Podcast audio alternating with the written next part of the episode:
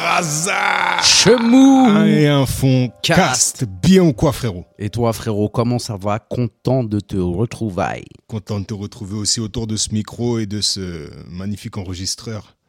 Incroyable. incroyable qui nous permet de, bah, de parler en cette, euh, en, ce- en cette soirée de jeudi de novembre. Jeudi, ouais, jeudi 16 novembre 17 Novembre, c'est c'est pas un super mois. J'aime pas trop novembre, moi. Mm. Parce que hum, novembre, c'est avant Noël, il commence à faire froid. euh, C'est un entre-deux. Moi, c'est entre mon anniversaire et les fêtes de fin d'année. ouais, je sais pas, chelou. Novembre, c'est comme euh, mars. Ah ouais? Ouais, j'aime pas mars. Moi, je peux pas boycotter mars parce que ma moitié est née euh, le 1er mars, donc euh, T'as moitié? Ah, je rigole. Non, comme t'as plusieurs moitiés, on comprend plus trop. Donc je pense que si, je m'étais entendu à 17 ans, là, je me serais giflé. Mais non, mais, mais ça va pas ou quoi? C'est beau de dire ça à 17 ans, à 34 ans, à n'importe quel âge. Moi. Tu penses que le- les nous de, de 17 ans, là, on se serait vu, on aurait kiffé ou pas? Là, là, comme ça, là? Ouais. Bien sûr, on serait dit putain, on se connaît encore, on fait des podcasts, il y a notre frérot avec nous qui nous filme, on est ensemble. euh, Toujours pas de cancer. euh, ça, il faut faire des tests pour ça. enfin, en tout cas, euh, on va essayer de faire ça dans pas longtemps. Parce que j'ai une petite douleur là au niveau de, de la nuit. Bref. Et comment ça va sinon? Ah, ça va, frérot. Et ton dos alors? Comment qui va ton Eh dos ben, mon dos va vachement mieux. Mon sacrum va vachement mieux. Ouais, ton, scrot euh, ton sacrum. Ouais. Hum, salope, le scrap. Ah, je rigole. Eh. On a oublié de dire, euh, l'épisode 4, il a été tourné euh, non pas dans le garage, mais Oui. euh, dans ton lieu d'habitation. Exactement, on a fait offense au garage parce Ouais. qu'en ces temps de fin d'abondance, comme nous le martèle le gouvernement, on... bah, le garage, il n'est il est pas forcément supra, euh, supra chaud.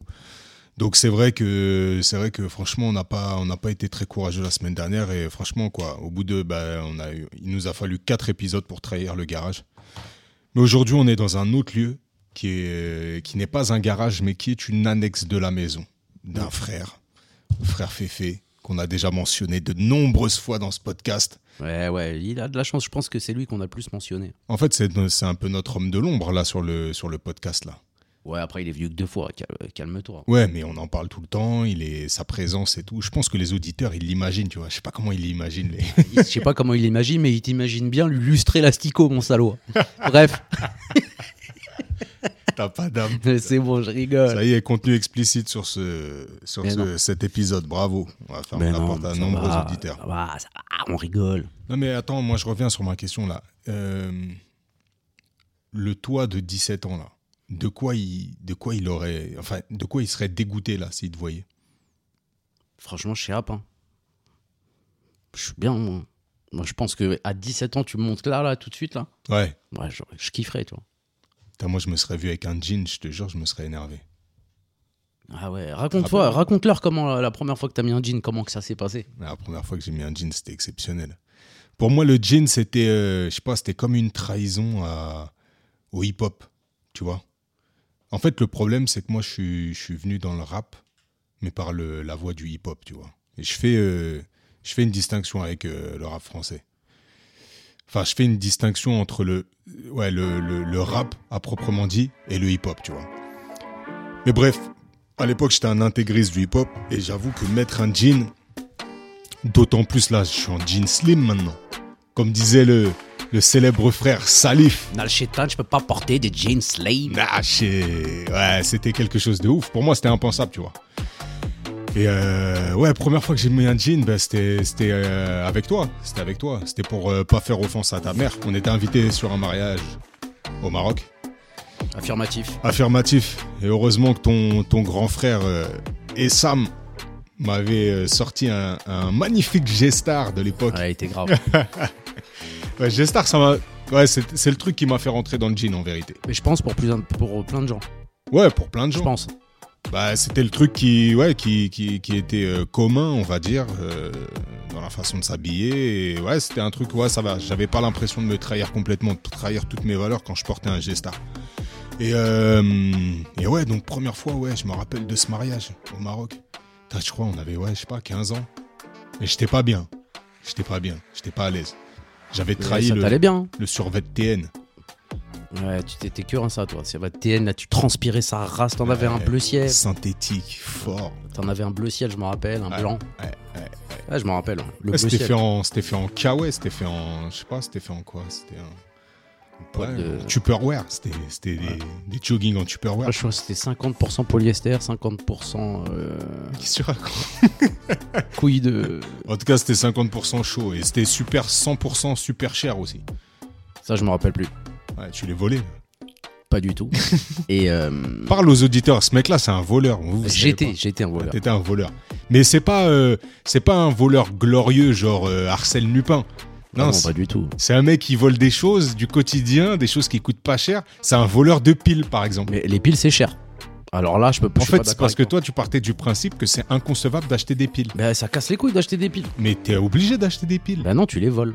Bah plus maintenant, mais je les volais, ça coûte Bon, hyper cher. Bien sûr, à tous les auditeurs, euh, c'est interdit de voler. Nous rappelons que la loi l'interdit formellement et qu'on ne conseille à personne euh, toute forme de délit quelconque. N'est-ce pas, Braza? Oui, oui, et puis euh, ce. ce... Manger 5 fruits et légumes par Eh jour. ouais, c'est ce que j'allais dire. Et surtout, euh, toutes ces cascades sont réalisées par des professionnels. hein. On oublie de le mentionner. non, mais ouais, bah ouais, moi je crois que ouais, je me serais vu. Non, sur pas mal de côtés, je me serais pas reconnu. Bah déjà, j'ai des cheveux aujourd'hui. ouais. Tu vois. On a des cheveux. Non, toi, t'es- ça, rien que ça, je pense que le toit de 17 ans, il aurait été un peu goûté quand même. Non, parce, Parce que, que je moi, me rappelle le de- dis, je le dis toujours, j'ai des cheveux, c'est juste que c'est la mode. Ouais, c'est- Bah, c'est vrai, Jason Statham, c'est un fucking beau gosse. Euh, Vin Diesel. Vin Diesel. Ils ont un autre point commun, ces mecs-là. Je sais pas si t'as capté. Euh, avec moi Ouais, non, non, ils La un musculature. Entre eux, ils ont un Quoi, c'est des C'est un autre point commun que t'as. ouais, en effet, c'est ce corps tracé, ce, tu vois, Ouais, comme moi un peu. ce Là, je vois pas. musculaire. Je vois rien d'autre, hein, Ouais, la vérité. Et il y a l'autre là, The Rock aussi. Ouais, The Rock. Hardcore. Ouais, si, si. Bah, à l'époque, euh, c'est vrai que celui qui avait, qui avait mis en avant les chauves, c'était Barthez. Moins. Non, lui, c'est parce qu'il il avait la calvitie, je pense. Mais toi, t'as quoi Moi, c'est la mode, je t'ai déjà dit. Statham, il a quoi, mon gars C'est la mode. Ok, d'accord. Je le sais, mais ils ont assez de thunes pour se refaire les cheveux. Bruce Willis, Ouais, le. Zizou. Barthez, moins sexe à pile que, Mais il avait pas de barbe. Statham. Ouais, ouais. chauve avec Non, une je pense barbe. que non, même euh, avec une Ouais. barbe. Puis il y avait tout, la voix, tout. Ça passait mal, Barthez. Ah, Barthez, ouais. Zidane, c'est une dinguerie quand même, Zidane, parce qu'il nous a traîné une calvitie de grand-père quand il était jeune, mais une ouf, hein. calvitie, elle est. Ça, ça c'est un crime contre, contre l'humanité quasiment. hein. Ceux qui ont la calvitie et qui ne rasent pas, c'est un truc de fou. Ouais, c'est- laisser les trucs autour là. Non, c'est un truc de fou. C'est le professeur Tournesol. C'est. Ah ouais, j'aime bien. Toi. Mais Zidane, plus il vieillit, le frère, mais plus c'est un beau gosse. C'est En plus, sais qu'il joue bien encore. hein. Bah, bien sûr qu'il joue bien, frère. On dirait pas comme ça. hein. Bien sûr qu'il joue bien. Ah oui. Ouais, il est Pourquoi trop il lui fort. accorde du crédit autant à- au Real? C'est un, Ouais. c'est un tueur. En parlant de foot, Nike, ils ont sorti une pub, je sais pas si tu l'as vu. Non, j'ai pas vu. 50 millions de dollars elle a coûté. frère. Tu l'as pas vu? Tu sais, les prix, ils m'étonnent plus, surtout dans la vidéo et surtout Alors, si c'est Nike. Là, ils ont 50 fait une mise en scène Ouais. dans une cage, parce que c'est la mode. Mhm. Nike, c'est que des, que des joueurs Nike. Bah, Il Mhm. y a plus Neymar. Neymar est parti chez Puma. Ça leur, a fait, ça leur a fait très mal, ça, à Nike. Ah ouais? Et Nike, ils ont fait une pub. Pourquoi elle a coûté cher? Parce que il y, a le- y a Ronaldo jeune qui joue. Tu vois le délire? Il y a Ronnie jeune qui joue avec Mbappé. Ils l'ont numérisé? Mais archi, archi bien fait. Le truc, c'est hardcore. Et à un moment donné, il y a une scène où Cristiano jeune se fait un centre à Cristiano de maintenant. Avec le maillot du Portugal, le nouveau et l'ancien. Quand il était jeune, il se fait un centre et tout. Mais tu C'est vois la pub, c'est une dinguerie. Mais là, la technologie, c'est fort. hein. C'est fort. Ouais. Et justement, ça me fait penser. Tu m'as fait, tu m'as fait découvrir un truc là. Tu m'as fait découvrir un truc. C'est un peu en lien comme ça. C'est pas l'image, mais c'est la voix. Ils ont réussi à synthétiser, numériser du coup Ouais. les voix de grandes personnalités, notamment des rappeurs. En gros, tu rentres ton texte. Voilà. Bah, je vais vous faire un, je vais vous faire un, un test. hein. C'est simple. Hop, je coupe la musique. Là, ça fait une ambiance euh, plutôt. euh. Donc voilà, là par exemple, j'ai, ça s'appelle Uber Duck. Duck comme un canard en anglais et Uber comme Uber. Duck. Voilà. Ok. Uber Duck. C'est grave. Donc vous, vous choisissez, là par exemple, j'ai, sélectionné euh, l'onglet rappeur, j'ai mis Tupac, et là vous rentrez le texte. Genre, euh, je sais pas, je vais mettre salut à tous. Bon, après, ça marche mieux quand c'est de l'anglais. hein. Hop, vous appuyez, vous appuyez sur synthétiser. Mhm. On attend un chouille. Ça mouline, ça mouline, ça mouline. Voilà, c'est un, Tupac. c'est un, c'est c'est synthétisé et ça donne ça. Salute to Non, c'est quand même, c'est quand même fort. C'est Ah, très, c'est très fort, c'est fort, c'est fort. Ouais, franchement, c'est très très fort. J'ai découvert ça euh, et c'est super sympa si vous avez besoin de faire des délires ou genre une dédicace de, de Tupac à votre grand-mère parce qu'elle kiffait pour son anniversaire, vous pouvez, tu vois. Je pense, très honnêtement, de tout mon entourage, t'es le gars. En fait, t'es comme euh, Looping dans la- L'agence touriste. Ouais, Ouais. T'es le gars qui touche un peu à tout, qui fouine des trucs, mais moi, jamais je vais tomber sur un site comme ça. Jamais je vais retomber sur un site comme ça. Us. Salatus C'est Drake. Drake? Ouais. Il a mal Drake là. Ouais, bah après, tu connais, des fois ça marche bien, des fois ça marche mal et tout. Mais du coup, euh, ouais, Looping, tu dis? Ouais, Looping, il a un, un sacré pet au casque. hein. Ouais, c'est bien ce que je dis. Ouais. Non, t'as un truc, euh, je sais pas, depuis tout petit. Raconte l'anecdote justement quand t'étais petit là. Tes parents ils t'offraient des jouets. Ça me faisait gaulerie quand ta mère elle racontait ça. Ouais, ouais, ça c'est un truc de ouf. Mais j'étais un ouf hein, pour de vrai. hein. Par exemple, mes parents ils m'offraient des jouets, Ouais, et moi je les démontais. direct. Ouais, par exemple, j'avais un jouet qui faisait de la. C'était au McDo et à l'époque c'était Disney, il y avait la Belle et la Bête, je crois. Et il y avait un truc où t'appuyais sur la bête et ça Ouais. faisait la musique que, que, que je kiffe de la Belle et la Bête. L'intro elle est magnifique. Que t'as samplé d'ailleurs. que j'ai samplé pour, euh, pour un rappeur euh, qui s'appelle Apostrophe, mais qui ne rappe plus du tout. D'ailleurs, si tu m'écoutes, je te fais un bisou, Apo. Il doit être branché sur FIFA 23. Et du coup, euh, je l'avais démonté, je l'avais branché une grosse enceinte de sa mère. J'avais fait passer les, les câbles, et en fait, c'était la sonnette de ma chambre. Donc, t'appuyais, ça sonnait, truc, truc de. T'avais quel âge quand t'as fait ça? Je sais pas, j'étais encore Anthony, j'avais 10 ans, 12 ans. Mais t'as pas d'âme. Ouais, j'étais un ouf. On a, quand on allait dans les, dans les brocantes avec mon père, tout le monde achetait des jouets et tout. J'achetais des grosses enceintes, des trucs, je les démontais et tout. J'étais un ouf. Bah, mon fils, il est un peu pareil. Ah ouais? Ouais, ouais. Il est vraiment dans les trucs, il fait des inventions et tout. Je le laisse. hein. Ouais, Je ouais. le laisse, il a un tournevis, je le laisse démonter tout. Mais je me dis, nos parents, ils nous ont fait confiance quand même sur des trucs comme ça. Moi, je vais te dire, euh, moi aussi, j'ai eu mes, mes petites parts de folie. Quand j'étais petit, je voulais être euh, menuisier. Mais Et ça tue, ça.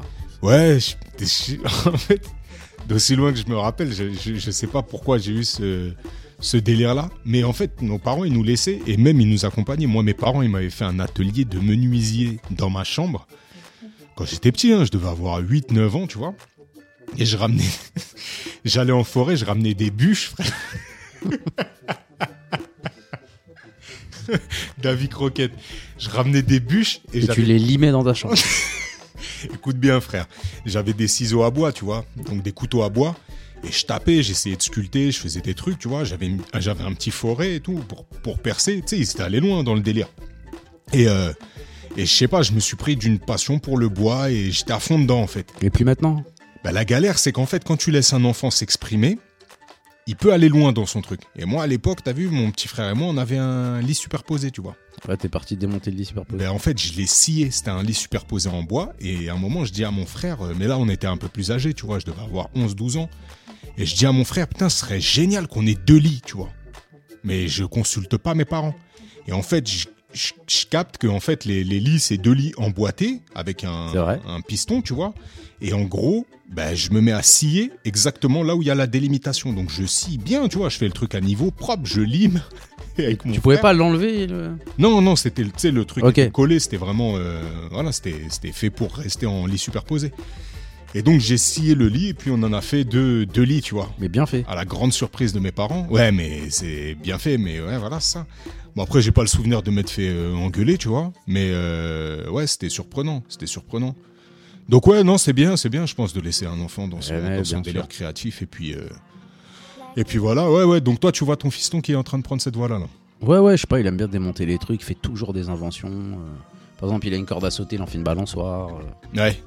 Euh, Qu'est-ce qu'il m'a fait la dernière fois? Il a pris un CD, euh, il a fait un truc et ça faisait un- une catapulte. Bref, il était dans un délire, tu vois. Et il kiffe ça.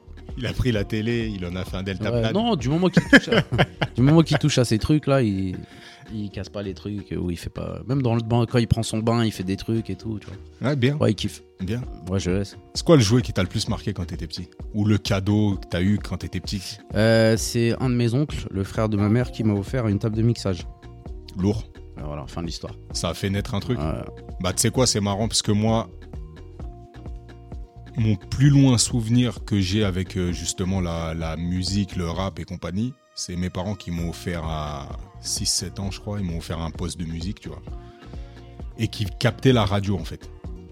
Et toute la journée, enfin toute la journée, j'étais pas, tu vois, j'étais pas autiste non plus, mais pendant des, des, des longs moments, en fait, je tournais. Donc, tu avais une petite molette qui passait d'une bande FM à l'autre. Donc, on te rappelle, il y avait un petit, euh, un petit curseur comme ça qui te montrait où est-ce que tu en étais sur Rouge, la GFM, là. Et puis, en gros, je tournais, je tournais et j'essayais de capter un son que j'aimais bien, tu vois. J'ai souvenir, tu vois, il est vague, mais j'ai souvenir. Et à un moment, je tombe sur, euh, je crois que c'était les Black Street Boys, tu vois. Ouais. Et te dire le son, je m'en rappelle plus. Dans ma tête, c'est No Diggity, mais je sais même pas si c'est eux qui chantent ça. Si. Ouais. Et dans ma tête, enfin, j'ai ce son là. I like the way you work it. No diggity. I like the bag and I get 'em. Mm. Ah, hum. Et je capte sur le son, tu vois. Je capte sur le son. Et je laisse en fait cette, euh, cette radio. Je, sais, je pourrais pas te dire c'est laquelle, tu vois. Mais je kiffe la sonorité. Et puis à l'époque, dans le quartier, en gros, il y avait le rap, mais français, tu vois. Et j'entendais les grands qui chantaient des trucs et tout.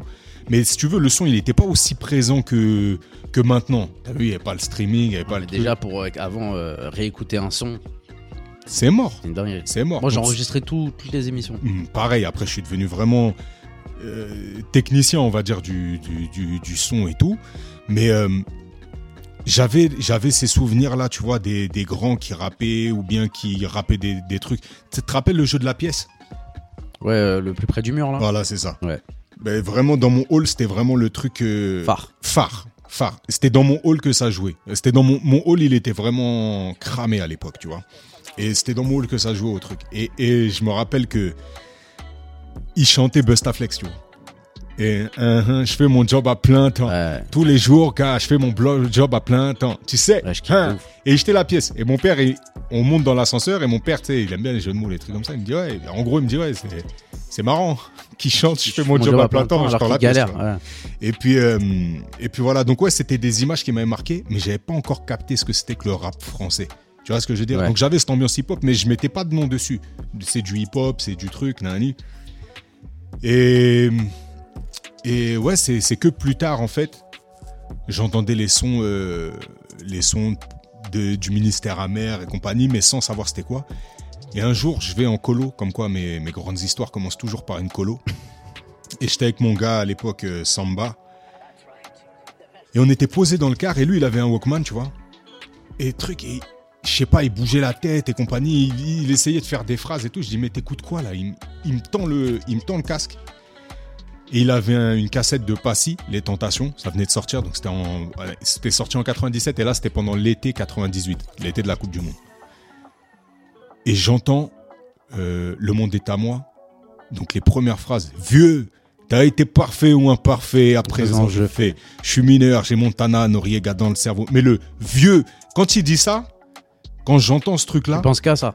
en fait, j'ai l'impression qu'il me parle. C'est comme si euh, il m'interpelle, tu vois. Et t'as été parfait ou imparfait, à présent je fais. Je me dis. Ouah cette phrase-là, frère, ça me met dans le rap français. C'est cette phrase-là qui me met dans le rap. Après, euh, la table de mixage, j'étais déjà. euh, Il y a aussi une fois, euh, mon oncle Hassan, il avait, un- il avait ramené un sac de je ne sais où. et il m'a dit choisis. Et il y avait. Je veux dire, il avait ramené un sac à je ne sais qui? Ouais, je ne sais qui. Et il m'a dit, avant il me faisait la même chose avec des jeux de play, enfin il me disait choisis et tout. Et un jour il m'a dit, euh, il m'a dit choisis.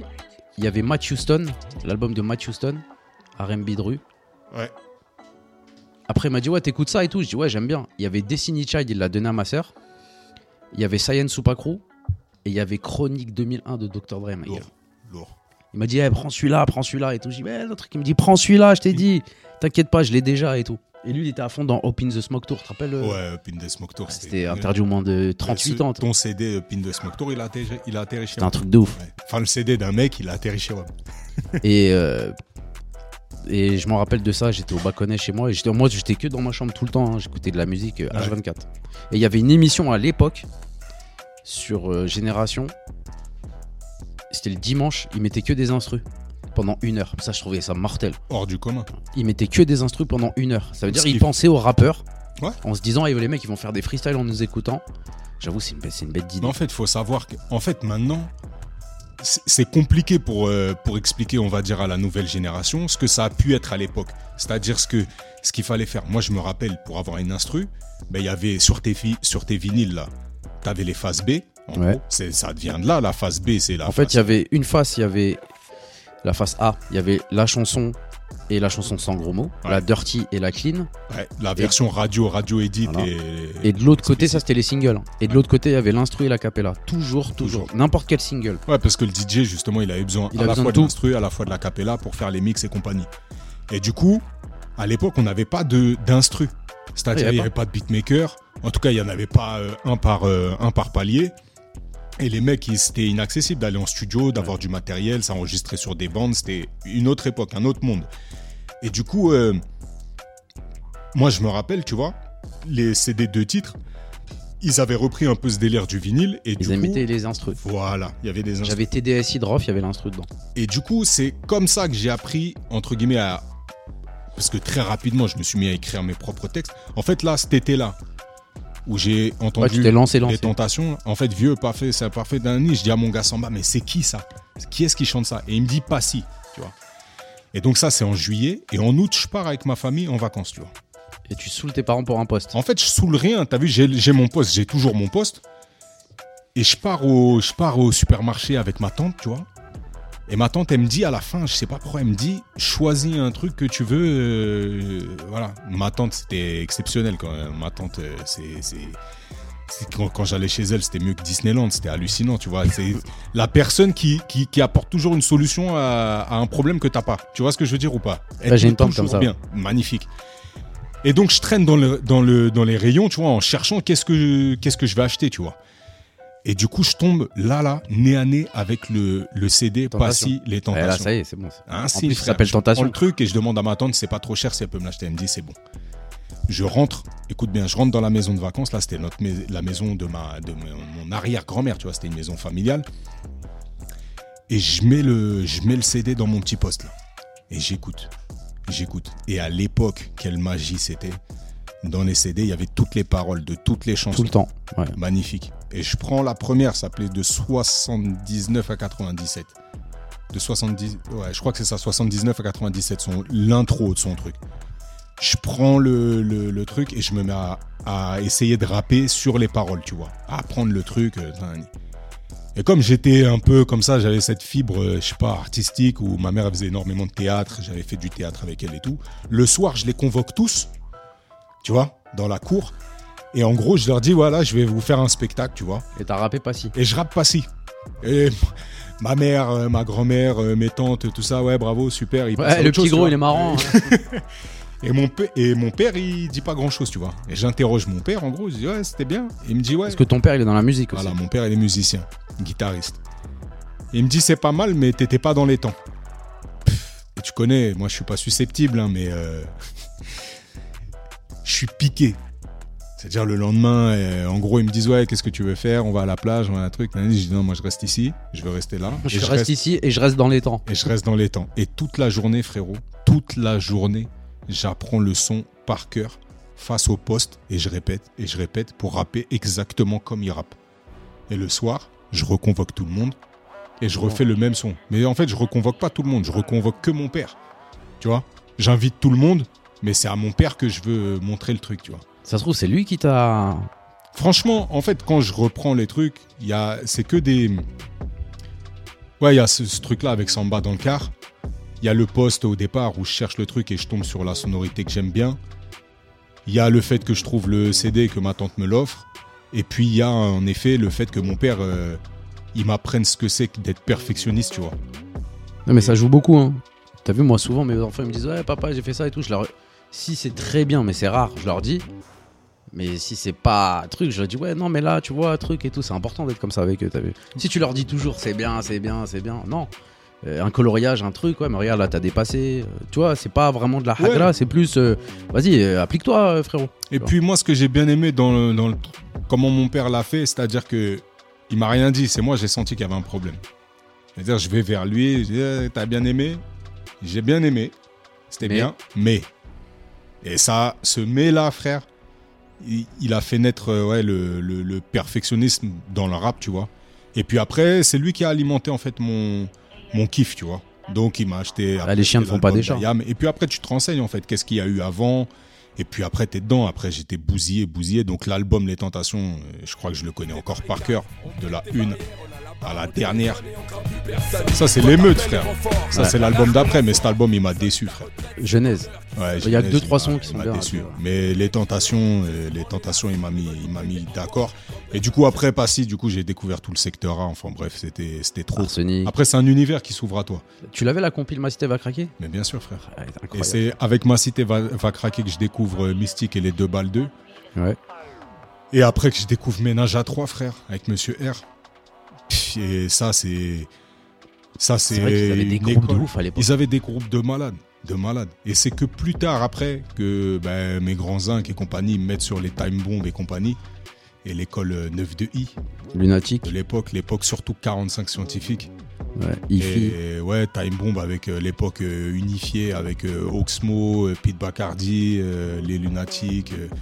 et après les IFI, IFI frère. Pff, Trop fort. Waouh, exceptionnel. Après, il y avait euh, Nasme. Nasme Aïe Après, il y aïe a eu aïe euh, Pablo Escobar. Es- Ouais, Escobar Maxon. Escobar Maxon. A été très fort. lui, on l'a Beaucoup de gens brûlé, qui m'ont toujours comparé à Escobar Maxon quand je rappais avec la voix grave ou à Calbo. Mais euh, ouais, Escobar Maxon, j'ai bousillé aussi. euh. J'avais le DVD Lunatique, tu te rappelles? Ouais, le DVD Lunatic, il était exceptionnel. Et Bah j'avais ouais, des- c'était une école, une école du rap euh, formidable. Et à l'époque, tu te rappelles, c'était le, le- la guerre, ouais, rap commercial, pas rap commercial, rap indé, rap AD, rap. euh, ouais. Ça, ça a duré longtemps, ça. Ça a duré super longtemps. Bah ça, ça a duré jusqu'à ce que jusqu'à ce que le rap euh, indé fasse des thunes euh, dans le streaming, frère. Là maintenant, il n'y a plus de, je sais pas quoi, en fait, tout le monde veut faire des thunes, tout le monde veut faire du stream, tout le monde, il n'y a pas de souci là, il n'y a plus de mecs qui, ouais, commercial, pas commercial. Mais oui, c'était un truc. Et puis moi, j'avoue que j'étais un peu un intégriste quand j'étais petit dans le, dans le rap français. Dans le... Ouais, il fallait que ça devienne des caves. Et toi, à quel moment tu t'es dit, vas-y, je, tu sais, ce, ce pas de je kiffe la musique, j'en écoute, je suis bousillé, ah vas-y, j'en fais. Euh, une fois, une fois, j'étais avec un de mes oncles euh, à Carrefour. euh, je suis parti avec lui faire des courses à côté de chez mes parents. C'était un zinc oncle bizarre, tu connais les Arabes. Et euh, il a vu que je lui ai dit, vas-y, moi je suis dans les CD, moi. T'as vu, je suis dans les CD et tout. Ouais. Et il y avait HH DJ Crew, tu vois. C'était ça, là, le fameux HH DJ Crew. On en a parlé au premier épisode, je crois. Et il y avait HH DJ Crew et Django Jack, frère. 9 vies. Ah là là. J'ai dit, neuf choix. Et moi, dans ma tête, je me dis, tu sais quoi, vas-y, je vais lui en demander qu'un. Je peux pas un truc. Ouais. Il m'en a pris trois, frère. Donc il y avait HH DJ Crew, il y avait 9 vies. Et avant, moi, j'étais bousillé par DJ Cost et DJ Abdel. T'as vu Ouais. J'étais pas que. euh, Cost et DJ Cost et Goldfinger. Pardon. J'étais pas trop DJ Abdel et Cut Killer, tu vois. Ok. Et eux, ils avaient euh, Hip Hop Soul Party. Et les deux autres, ils avaient double face. Ouais. Et il y avait Hip Hop Soul Party 3, euh, 4. Et euh, il m'a pris les trois, tu vois. J'ai découvert Django Jack. De, j'ai kiffé de ouf, de ouf, de ouf. Mais vraiment, laisse tomber et tout. Et après, on avait. tu te rappelles pas, j'ai acheté, les DVD là. Tu sais, les, les émissions là. comment ça s'appelait? Avec le frère de MC Jean Gabin, tout ça là. Euh, Reality Mag. Reality Mag, et ben, je les avais tous où je les téléchargeais. euh, c'était un peu plus tard et tout.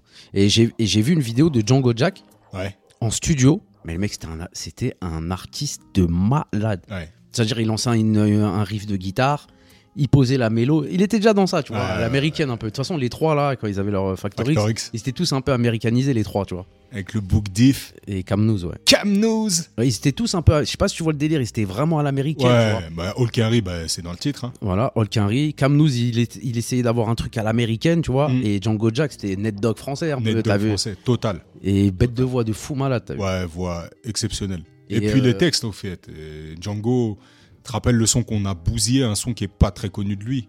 Euh, Family. Ouais. Alors là, attends, c'était quoi le refrain déjà? Mais là, il y a la musique derrière, là. Ouais, ça, ça bousille, je veux le lancer, euh, tranquille. Ah, ce son-là, il est Et du coup, euh, frère. Et du coup, moi, à la base, j'ai toujours kiffé DJ, tu vois, à la base. Ouais. De ouf. De ouf, de ouf. Et euh, j'avais là, à un moment donné, j'avais que la table de mixage, tu vois. Donc je mixais avec une play. Je vous l'avais raconté ça. Raconte avec ça une aux play, s'il te plaît, parce que ça, c'est exceptionnel, ça va vous en dire long sur le bonhomme. une play 1. J'avais capté comment elle marchait avec une télé, mais j'avais pas de télé dans ma chambre. J'avais marché, j'avais capté comment elle marchait parce que tu pouvais lancer les CD à l'époque avec la Play. Donc je branchais la Play, euh, vous voyez les Péritel, il y avait un jaune, un rouge, un blanc. Je Ouais. branchais le, je branchais que le rouge et le blanc dans la table de mixage. Et de l'autre côté, j'avais un Discman. Donc je lançais le truc et j'avais capté qu'il y avait un temps de latence, euh, tout ça, et je lançais les trucs mais sans télé. Vraiment, euh, je savais la 1, la 17, la 22, je savais où c'était et tout. Bref, j'étais un ouf. Et euh, je sais plus pourquoi je disais ça. Donc ouais, donc j'étais DJ, tout ça, et après j'ai eu, j'ai eu, euh, on m'a offert ma première platine. Après j'ai eu de la, je, commençais à avoir de l'argent. Dès que j'avais de l'argent, j'achetais que ça de toute façon. Même maintenant, hein. mon argent, il passe le plus clair de son temps dans des trucs de nouvelles technologies, tu vois. Et en gros, un jour au Baconnet, il y avait Permis Vive la Ville, tu vois. Ouais. Et moi, j'étais grave attiré par les instrus et tout ça. Et donc, c'est eux qui nous ont mis avec leur atelier, avec Mario, Marcella, euh, à qui on fait un gros bisou. Gros bisous à Et eux. donc, en fait, eux, ils ramenaient le studio à la cité, tu vois. Et donc, on y allait tous. Et puis après, on a- il y en a plein, ils ont décroché. Ouais.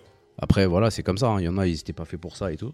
Mais toi et moi, avec euh, Zoz, avec Afrojo, avec les deux mecs de la poterne, Sedaka, mais j'ai plus, j'ai plus le nom. euh, nous, on a toujours, on est toujours restés parce qu'on allait faire les concerts au plan. Ouais. Non, nous, on était, on était les, les- ouais, on faisait partie de tous ceux que tu viens de citer là, des piliers Bouge de pas. ces ateliers. ouais. Voilà, ça c'est Django. Je mets le refrain. Dans la famille, quand tout devient stressant, quand je ressens le doute m'envahir, quand il se fait trop oppressant. Waouh, waouh, waouh. Ah, ça c'était du bon, du bon, du bon. Réécoutez 9 vies, hein, franchement, c'est du très très lourd. Ouais, il était très, très, très fort. 2003. Ouais. Ouais, je je viens de voir là, 2003. Ouais, Et, donc euh, c'est vrai qu'il y a, ben, on a eu la chance en fait. C'est ça aussi, c'est qu'après on a eu la chance d'avoir euh, une association en fait qui vient, euh, qui vient, qui vient sur place Ouais. dans un quartier pour pour donner des, des cours finalement. En fait, c'était même pas des cours, c'est-à-dire qu'ils venaient, ils animaient des ateliers, ils mettaient à disposition du l'initiation, je matériel. dirais. Initiation. Comme on fait nous là. Ouais. Comme moi je fais. mais eux, ils Ouais, le quand tu faisaient. fais dans les centres sociaux justement. ouais, voilà. Eux, ils le faisaient vraiment donc, en plus. hein. Moi, ce que je trouve qui était bien, c'est qu'en fait, ils ont, ils ont ouvert le truc sur, euh, sur les différents aspects du hip-hop, mais même de la culture en règle générale, tu vois. Parce qu'ils mettaient à disposition justement des logiciels pour pouvoir créer des instruments. c'était des fucking logiciels. hein. Moi, j'étais ultra content parce qu'on avait un intervenant écriture, rap, Ouais. et pas n'importe lequel. Yar Oscar de la Goutte d'Or. Hardcore. Paix à son âme, euh, il est parti il y a quelques années, je crois il y a pas très longtemps, mais voilà, paix à son âme. En tout cas, moi, c'est Très, très fort. un mec qui m'a inspiré. C'était. En fait, il avait un charisme quand il se mettait à rapper. Je me disais, mais il occupe toute la pièce, même s'il était, il était pas grand en plus. Ouais, il était petit. ouais. Mais Ouais, mais tout le monde, quand il parlait, tout le monde se taisait. voilà. Ah, c'était un truc de. Et ouf. quand il se mettait à rapper, il y avait une sorte de magie. Et ça, c'est toujours le truc que je me suis dit, tu vois, il faut que quand tu arrives dans le son, quand tu arrives dans le, On dans l'instru ou dans truc. un freestyle. Ouais. Il faut que le temps il s'arrête entre guillemets, tu vois. Et lui, il avait vraiment ce truc-là et un amour pour l'écriture le, côté un peu euh, dur, tu vois, complexe de l'écriture, côté technique et compagnie, mais tout en, en, en se faisant comprendre par tout le monde. Moi, c'était pour moi le truc, euh, ouais, franchement, Yaroscar, c'était vraiment vraiment quelqu'un. Donc c'était un gars de, de l'équipe de la Secret Connection, hein, Moclès. euh, Ouais, c'est pour ça on le, on, le, on le voyait. euh, on le voyait comme un grand suprême. Ouais. Suprême. Et ouais, franchement, bah, ils ont animé cet atelier pendant longtemps. Et puis après, on est resté, on a même travaillé avec eux. Enfin, on a travaillé avec eux. toi, Après, c'était. Passé. Moi, j'ai travaillé avec eux. Moi, toi, je, suis resté trois mois. Euh, non, mais.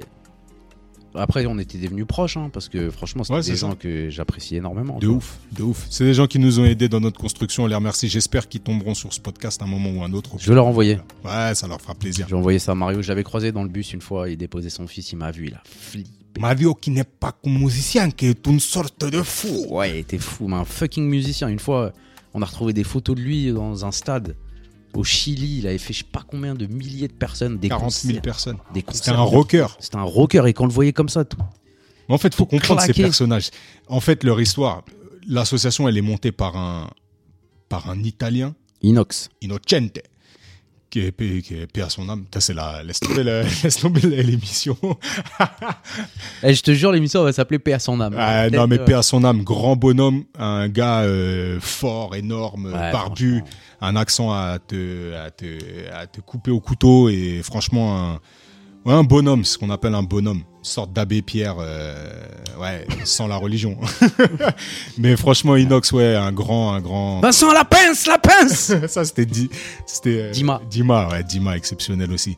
Et ouais, ces gens-là, Ouais, en fait, c'était des des gens qui personnes. étaient. euh, Il je y avait pense, Cédric, Dimitri, il y avait des bêtes de gens là. Les gars d'Evry Ouais, nos gars, nos gars, nos gars. Et tu sais que, écoute bien, tu te rappelles de. Les frères, c'était des jumeaux, Alou Senou et Hassan et Alou Senou, je crois. C'était les, les, les, les petits incous de DC's, d'Evry. On les voyait, C'était non au Bois Sauvage. On les voyait, c'était de l'équipe de Dimitri, de Cédric et compagnie.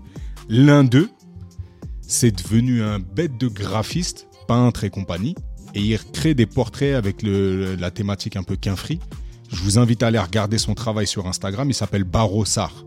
Mais quand Ouais, je je te dis il a pété, il a pété. Il est aux States, il, est, il a pété, pété, pété.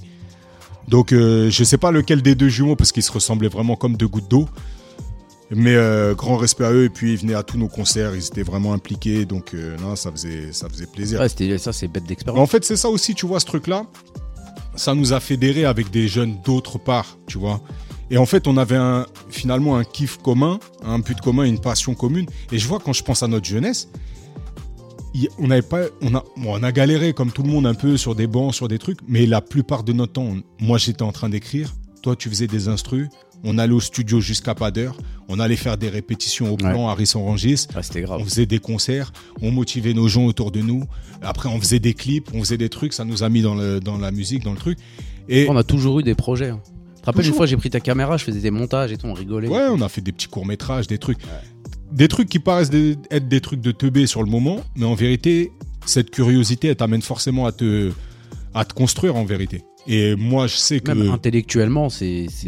Euh, Là, tu me dis tout le temps, t'es un Tetris, t'es un geek et tout. Moi, je pense que ça m'a grave aidé. Je pense que je l'avais de base, Ouais, mais ça a alimenté le truc. Je l'avais depuis que je suis petit, mais je, la- euh, je me cassais les couilles à faire un effet. Quand j'avais fait le clip de Sultan, si tu vois dans quelle manière je l'ai fait le truc, avec un logiciel, maintenant j'y pense, c'est inconcevable de faire un truc comme ça, tu vois. De le faire sur un truc comme oui, on peut le dire à tous les auditeurs, Sultan, il a dormi chez Brahms. Mais on n'a pas dormi, c'était nuit blanche. Mais en gros, euh, quand j'y repense à tout ça, là, tu vois les clips, il est ir- irregardable. Ouais, mais à l'époque, c'est on fait. On Tu vois, j'ai mis des effets dégueulasses, j'ai mis des flashs, et je sais même pas comment j'ai mis. Ouais, mais ça. c'est c'est les, pr- les prémices. Et au final, après, bah, tu grandis et puis tu t'évolues et puis tu, tu te perfectionnes. Mais je pense que le plus important, c'est cette curiosité, en fait. L'envie d'aller vers, ouais, vers quelque ça. chose. Jacques Brel hein, qui disait Le talent, je connais pas le talent. Le talent, c'est l'envie de faire quelque chose. Tout le reste, c'est du travail. Et j'ai juré, c'est exactement ça. C'est exactement ça. Et je vois tout ce temps-là, tu vois, où on a passé euh, à aller voir d'autres personnes, à rencontrer, ça t'ouvre en fait. Tu comprends que ton quartier. Moi, j'ai un, j'ai un rapport particulier au quartier parce que j'ai grandi dans, dans un quartier qui s'appelle Émile Zola à Massy, qui était l'ennemi de ton quartier. Ouais. Des Baconnais à Antony. Et mes parents, ils m'ont fait un truc qu'à l'époque j'ai vécu comme une trahison. On a quitté le quartier pour aller à Antony. Tu vois? Tu vois ce que je veux Anthony dire? Centre en plus. Antony Centre. euh, Chez les bobos voilà, exactement. Très Chez les salopes très. Arrête. Non, parce que ça faisait longtemps que j'avais pas dit de gros mots. Non, mais c'est important parce que jusqu'à mes 10 ans, j'ai vraiment eu les codes du quartier, quartier, quartier. En plus, le quartier Misola, il est vraiment, vraiment, je l'ai toujours dit, il est spécial. Ouais, il est spécial. Après, tous les quartiers ont leur euh, phase de spécialité, tu vois. Mais jusqu'à mes 10 ans, j'étais vraiment dans le, dans le, dans le mood quartier, quartier, tu vois. Ouais. Et là, quand ma mère, elle a eu accès en fait à un logement de fonction dans une école, tu vois. Mhm. Donc du coup, forcément, et puis mes parents, ils voulaient absolument quitter le quartier parce que ça commençait vraiment à être compliqué, tu vois, les fusillades, les trucs et tout. C'est pas, moi je m'imagine avec mes enfants aujourd'hui, je, je kifferais pas les faire grandir euh, au milieu des fusillades avec euh, la peur de trucs. Même si nous, quand on était petits, on le vivait pas comme ça, tu vois. Mais au final, tes parents, Non, mais il n'y a pas que ça, c'est l'ambiance générale. hein. Moi, là où je travaille, justement, là, je travaille à Émile Zola, ouais, c'est l'ambiance générale. Les, les gens sont très cool, il n'y a pas de problème, tu vois. Mais euh, c'est reculé, les gens ils se démerdent, et puis euh, tu vois, c'est compliqué. hein. ouais. Après, je pense. C'est pas pour faire euh, les grands discours et tout, mais j'avoue, c'est compliqué pour eux. Même moi, je vois les darons, 5 enfants monoparentales, ils sont seuls. Ouais. Grave des problématiques comme ça, tu vois. Ouais. Et euh, ça joue beaucoup, tu vois. Mais en tout cas, ça développe un truc. En tout cas, chez moi, ça a développé un truc dans le quartier. Les bonnes valeurs, en tout cas, du quartier. La loyauté, la fraternité, l'entraide, le partage. Le... Ouais, ça, par c'est des euh, trucs, tu vois. Ouais. Braza, il a toujours essayé de faire naître une légende en moi, comme quoi j'étais un crevard. Mais ça marchera pas, et il le sait. Mais quand je suis parti, en Mais fait, tu crois que les gens, ils vont, te- ils vont vraiment te croire? Espèce de crevard doublé de menteur. Non, non. Non, Non, mais non. quand je suis parti, quand je suis parti de là-bas, je l'ai vécu vraiment comme, euh, comme si on m'arrachait en fait, comme si on m'arrachait à mon, à mon milieu. Et je suis arrivé dans un endroit où les codes c'était totalement différent. C'est-à-dire j'ai essayé d'appliquer les codes du quartier, ne serait-ce que dans la cour d'école par exemple. Ah ouais, non, ça marche pas. Ah, ils ont du clair, les mecs. Mais c'était un truc de ouf. J'étais comme un, comme un sauvage. J'avais attrapé mon petit frère. J'ai écoute bien. Si on a un qui te casse la tête, tu viens me voir direct, je le massacre. Mais en fait, mon petit frère, lui, était vraiment plus petit pour le coup. Et lui, Il était en mater, peut-être. Non, non, il était en CE1, CE1 ou CE2. Mais lui, si tu veux, il n'avait pas eu les mêmes euh, repères. Tu vois ce que je veux dire Qu'est-ce qu'il me raconte C'est ça. Et puis surtout, la journée que j'ai passée là-bas, j'ai compris qu'il aurait jamais de galère en fait. C'était, il y avait personne qui cherchait des galères à, à personne, tu vois. C'est à la limite, il y avait eu une embrouille sur un, Un ballon un délit d'élo ou un truc comme ça, tu vois. Et bref, j'étais matrixé dans ce truc-là. Mais après, du coup, j'ai découvert autre chose parce que je me suis fait des amis et compagnie. Et après, c'est au collège. C'est vraiment au collège, donc l'année d'après, que je suis arrivé et que j'ai été dans un collège où il y avait énormément de mecs débaconnés. Mais l'avantage de ce collège, c'était le collège La Fontaine à Antony, c'est qu'il y avait aussi énormément de gens de Bagneux, énormément de gens de Bourg-la-Reine, énormément de gens de, Fresnes. Il y avait des gens d'un peu partout. Donc, Ouais. Si tu veux, chacun avait la représentativité de son quartier, mais on était tous ensemble. Ça veut dire que ça créait pas un truc et tout. Et au final, j'ai connu les mecs débaconnés vraiment Là-bas. Ouais. tu vois.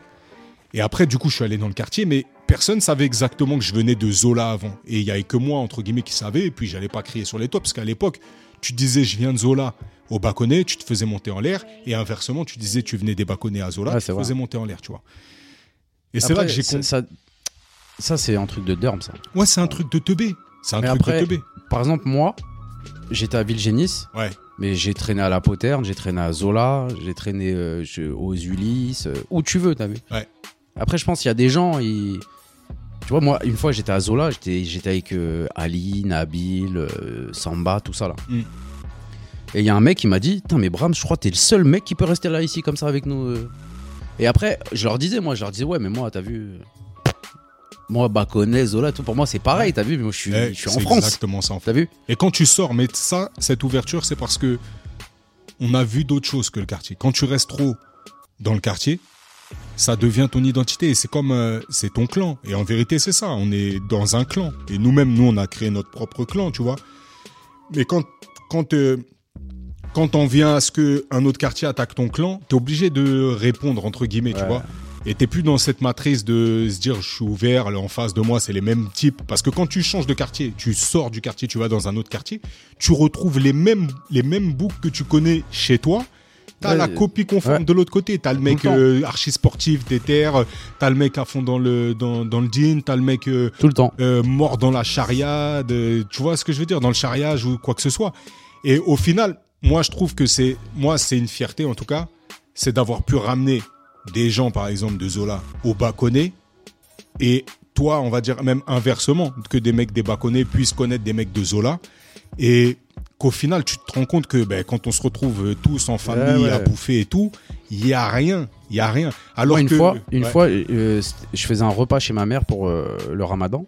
Et ma mère, elle, tout le temps, elle me disait, bah, tu, vous connaissez, hein, tout le temps, euh, elle disait, Ah, invite tes potes et tout. Donc j'ai toujours ramené des gens et puis ça tournait, tu vois. Bah là, adulte, ça tourne beaucoup. Ça, je peux être avec vous, comme une fois, il y a, il y a Simon, le pote de Félix, il est venu. euh, vraiment, il y a tout le monde qui vient, t'as vu, c'est la famille, tu vois. Et un jour, je sais pas, on, avait euh, 19 ans, 20 ans. Donc j'avais quitté le lycée euh, depuis deux ans. Et j'invite euh, un mec de Zola, un très bon frère à nous, et euh, deux mecs des Baconnais avec qui j'ai grandi, tu vois. Mm. Tu vois, qui sont venus au Maroc avec nous. Et Sauf euh, que eux, ils étaient directement en embrouille les deux. voilà. Et un jour, donc ce jour-là et tout, on sort et tout. Donc on finit de manger, on va dehors, euh, on se pose euh, dehors. Et il y a un des mecs là, des Baconnais, il dit à mon pote de Zola, il lui dit Mais, eh, mais toi, tu me dis grave quelque chose, hein, je te connais et tout. Et, et mon pote de Zola, il lui dit Ouais, ouais, je t'ai tiré dessus. Je te jure que c'est vrai. Ce que je te dis, c'est vrai. Il lui a dit Ouais, ouais, une fois, euh, je me rappelle, on avait fait une descente, euh, je voulais te tirer dessus. Et l'autre, il rétorque Ah ouais, c'est vrai, mais en rigolant. Ah ouais, c'est vrai, c'était what Bien ou quoi, frérot Truc de ouf, on est chez Bram, c'est tout. une dinguerie. C'est une dinguerie de C'est une dire ça. Et bah, ce jour-là, moi j'en ai reparlé encore avec. euh, Et c'est un truc important s'il y a des petits qui écoutent ce podcast qui sont dans, qui sont dans ces histoires-là. Sachez que vous allez grandir. Vous allez prendre de la distance par rapport à ces problèmes. Ou alors vous allez vous retrouver dans une situation où vous allez vous rendre compte Ouais, que c'est grotesque. oh là là. Et au final, les trucs s'effacent. Le problème, c'est quand il y en a un qui est resté sur le carreau entre temps. Bah lui, lui, il pourra pas venir pour gaulerie et checker le mec en disant ah ouais c'était une dinguerie l'époque on s'est embrouillé et tout ça. C'est ouf, hein. ce qui vous paraît archi, archi important, que vous avez l'impression qu'il n'y a rien de plus hardcore aujourd'hui que de défendre son quartier, son honneur et compagnie, sachez que dans 10 ans, ce sera passé, vous aurez des enfants, vous serez passé à autre chose, vous souhaiterez autre chose pour vos gosses. Et, euh, et voilà, après, je sais pas si, si on est nous les plus aptes à passer des messages, mais en tout cas, celui-ci, il est important. Et moi, le fait de Ouais. d'avoir bougé, et ça, je le répéterai jamais assez, c'est comme pour les voyages, le fait d'avoir bougé, ça ouvre, euh, ça ouvre sur le monde, ça ouvre sur les autres, et ça, c'est un truc, euh, c'est un truc ultra, ultra, ultra important. Ouais, moi j'ai dit, moi j'ai toujours dit, enfin je l'ai pas dit euh, des milliards de fois, mais il y a une différence entre res- être respecté et être craint. Ouais, de ouf. Tu vois, moi je pense que je suis quelqu'un de respecté parce que je suis tranquille, je fais rigoler tout le monde et tout. C'est peut-être pour ça que, tu vois, les gens ils m'aiment bien, tu vois. Enfin, ils me montrent qu'ils m'aiment bien parce que ça se trouve euh, truc, mais ça Ouais. j'en ai rien à carrer, tu l'as bien compris depuis des années. mais du coup, mais du coup, après il y a des gens qui sont craints. Ouais. Et ça c'est différent donc. Le problème de la crainte, c'est que un jour ou l'autre, on va vouloir venir la tester. On viendra pas tester le respect. Mais la Non, crainte, à un moment, on va vouloir faire en sorte. Euh, La crainte elle peut partir. Le La respect peut c'est plus difficile. on on l'a vu que la crainte, quand elle part, ça fait mal. Mais euh, voilà, ça, j'ai toujours dit ça. Et d'ailleurs, je travaille euh, dans le quartier donc euh, où t'as grandi toi. Des fois, je croise des mecs que j'ai pas vu depuis longtemps. euh, ils sont grave contents de me voir, ça va, truc. Bon, on a- on a presque 40 ans aussi, tu vois. Donc euh, ça a changé. Mais en gros, c'est. Et il y avait des gens, je me rappelle, ils étaient dans la même classe que moi, ils s'embrouillaient avec d'autres potes. Enfin, c'était n'importe quoi pour ça, pour rien, tu vois. Il y a Bon, une fois où tu étais venu me voir et tu m'as dit Ouais, Chemou, tu m'as sauvé la vie, mais tu le sais même pas. C'était quand j'ai- à Vilger, ouais, j'avais rencontré un mec Dans le bus. dans le bus, ouais. Ils ont fait Après- sortir le, les gens du bus. Ouais, en fait, le bus, en plus, c'est ça qui est marrant, c'est que tous les mecs des Baconnais, euh, quand on allait à Vilger, euh, au lycée, on passait dans Zola, tu vois. Et il y avait des mecs, des fois, à l'arrêt de bus, ils s'arrêtaient et ils faisaient descendre tout le monde, tu vois, pour les raqueter, pour trucs et tout. Et moi, je crois que c'était dans les 2-3 premiers jours, tu vois. Eux, ils aimaient bien faire ça au début, tu vois. Et après, je dis, ouais, moi, je connais euh, Amouche, nanani, nanana. Et en fait, c'était, euh, je suis tombé sur ton voisin en face de WAM, tu vois. Ouais. Et c'est là qu'on s'est connus. Ouais. C'est là qu'on s'est connus. Et l'année d'après, je suis tombé dans sa classe et tout, et des barres de rire, tu vois. Ouais. Mais c'est ouf, hein. Franchement, Ouais, c'est ouf. c'est ouf, c'est ouf. Après, t'as vu, c'est peut-être pour ça, on n'a jamais eu de problème, de trucs. Tu sais, quand t'es tranquille. Dieu le merci, monde. mais après, c'est vrai qu'on avait, euh, bah, on avait, on avait aussi cette passion, on avait envie de, de faire. Et c'est vrai qu'on n'était pas, on n'était pas forcément impliqué dans, les, dans, dans, dans ces guerres-là, tu vois. Donc, euh, on était à la fois dans le quartier et à la fois on en était loin. Moi, j'étais le mec euh, qui faisait les compiles pour que les gens ils partent en vacances, Ouais, des CD. euh, j'étais le mec. euh, Mais en plus, en contrepartie, par exemple, un mec qui venait, je lui dis, bah, va acheter des CD vierges. Il en prenait, tu sais, des packs de 10, 20 là. Ouais. Et moi, je lui dis, vas-y, j'en garde 4, 5, tu vois. Comme ça, moi, je me faisais mes compiles, tout le monde était content, tu vois. Donc, je lui faisais ces trucs.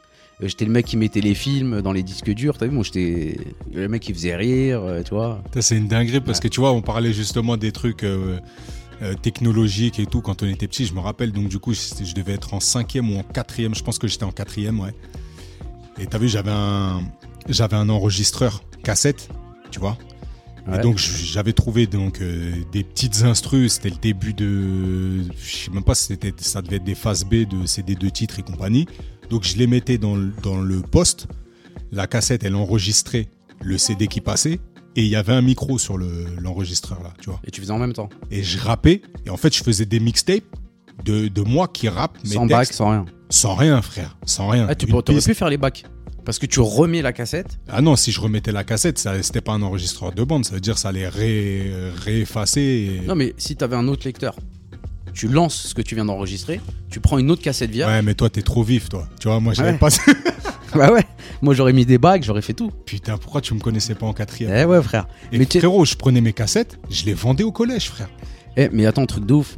tu sais que maintenant. S'il y en a qui ont acheté mes cassettes en quatrième, s'il vous plaît, ressortez-les-moi. S'il vous plaît, ressortez-en moi. Et dire que maintenant tu peux faire des albums avec un iPhone normal, Avec un iPhone une normal. bonne qualité Normal, et tout. normal. C'est ouf. hein. Ah mais non, mais j'ai- tu sais quoi, je suis grave content d'avoir connu ça. t'as vu De malade. Genre la débrouillardise et tout, tu vois. Tiens, regarde, il y a le frère Féfé qui est là, là. Lui, il pourra en être témoin, il pourra juste acquiescer de la tête, mais il faudra le croire. Quatrième ou troisième Féfé Ping-pong, là. Table de ping-pong? Non, non, non. Non, non, avant, j'avais pas autant de texte. Ouais, quatrième, écoute bien. Je sais pas pourquoi. T'as vu, je crois qu'il y avait eu Urban Peace ou un truc comme ça. Dans ma tête, les concerts, c'était quelque chose de ouf. Quatrième, frère. Je vais voir toute la cour. Je vais voir les, vrais, là, autour de moi. Je dis, les mecs, allez chercher tout le collège, là. Le midi, là. On rentre dans le réfectoire. Réunion, tout le collège au niveau de la table de ping-pong. Et il me dit, ouais, pourquoi, pourquoi? Vas-y, vous inquiétez pas. Venez tout le monde à la table de ping-pong. J'appelle tout le monde. Je vais chercher les gens. Tout le monde. On rentre dans le réfectoire. Eh, sortez, sortez. Il va y avoir une dinguerie. Écoute bien, Genre, euh, frère. comme ils pensaient que c'était une bagarre. Eh, les gens, ils se lèvent, ils laissent leur plateau, ils sortent. Ça fait tous les surveillants, ils commencent à approcher des trucs, des tables de ping-pong. Moi, j'attends que tout le monde soit réuni. Frérot, je monte sur la table de ping-pong et je fais un concert à capella, frère. Je rappe mes textes et tout, ta ta ta ta ta ta ta ta. Et dans ma tête, t'as vu, je tremble un peu, je suis comme un ouf. Je me dis, mais qu'est-ce que je suis en train de faire? Les, les surveillants, t'as vu, ils sont en mode, comme tout le monde est en mode bonne ambiance, tu vois. Ça crie, ça truc, il y en a qui gaulerie en mode, eh, c'est un ouf celui-là, mais vas-y, de manière générale, tout le monde, tout le collège est là, tu vois. Donc les surveillants, ils interviennent pas forcément. Et vas-y, au bout de ou deux chansons, il y a une surveillante qui me dit bah c'était super, mais descends s'il te plaît, tu vois. Donc je descends et tout. Frérot, le lendemain, je sais pas, au moins 15 ou 16 mecs, ils viennent me ramener leur texte. Ouais, moi aussi j'ai écrit tatati tatata. Et à l'époque, on avait monté un groupe. Le début s'appelait Ghetto One Crew. Bête de blaze. Ghetto One Crew. Et après, il y avait une autre, une autre entité. Et Félix, il faisait partie de cette entité. Le bâtard, le traître, il avait fait un, un truc avec, euh, avec un autre gars là qui s'appelait XIX. D'ailleurs, qui était le. Enfin, qui est toujours le petit cousin de Hill des X-Men. Donc c'est pas rien. Donc lui, il avait, il avait déjà, il avait déjà euh, un pas d'avance. Et lui, il avait, il avait monté son crew, ça s'appelait Première Sommation. T'as vu et à chaque fois, ça se charriait. Ouais, première sommation, Ghetto One Crew. Ghetto One Crew, ça a duré euh, ouais, 4 semaines. Et puis après, on est passé à, bah, au groupe que tu connais quand on s'est connu. Hardistique. Hardistic, le nom de ma clique. Quel, quel. euh, Tu te rappelles comment on avait trouvé le nom? Putain, on avait trouvé ça chez Caray, je crois. Hardistic, ça voulait dire. C'était art, distique, qui veut dire une rime, en gros. Une distique, c'est deux phrases, tu vois. Et artistique, quoi. Ouais, hardistique. A comme acrobate sur le mic.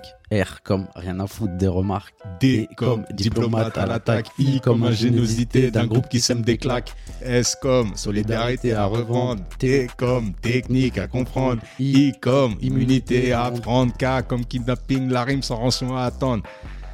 C'était ouf, hein. Putain, bon, on avait 13 ans, il faut, nous, faut nous épargner, mais on était à fond Ouais, je vais ressortir les sons, là, vous allez voir. Ah, franchement, c'était lourd, c'était lourd. on aurait pu percer, frère. Percer, on s'en bat les reins parce que ça nous a apporté énormément de Non, choses. quand on était petit, on s'en battait pas les reins.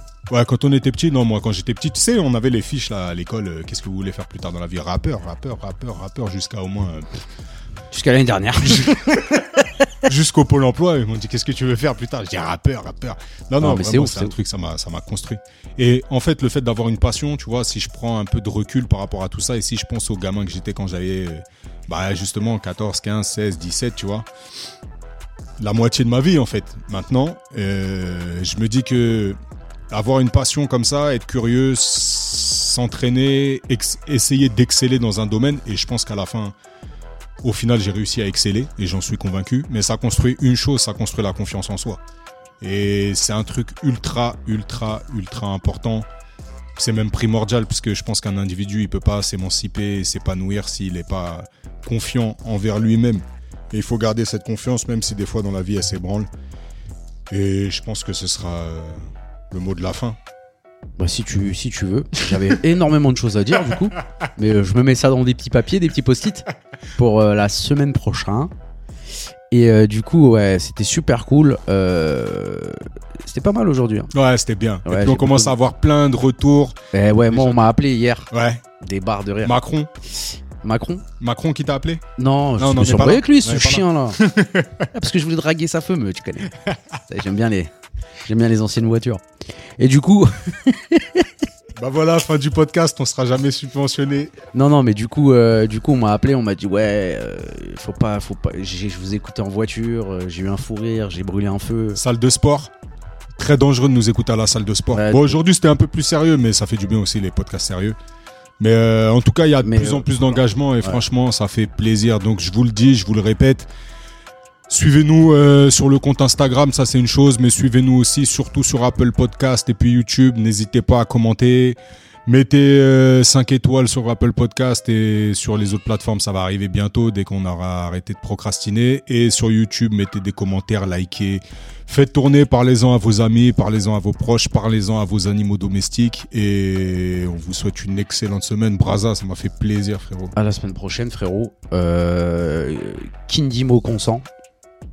Très bien. Voilà, je voulais dire ça. Euh, je vais toujours finir maintenant par une euh, citation qui n'a ni queue ni tête. Donc, Kindimo consent. Et euh, au revoir Au revoir.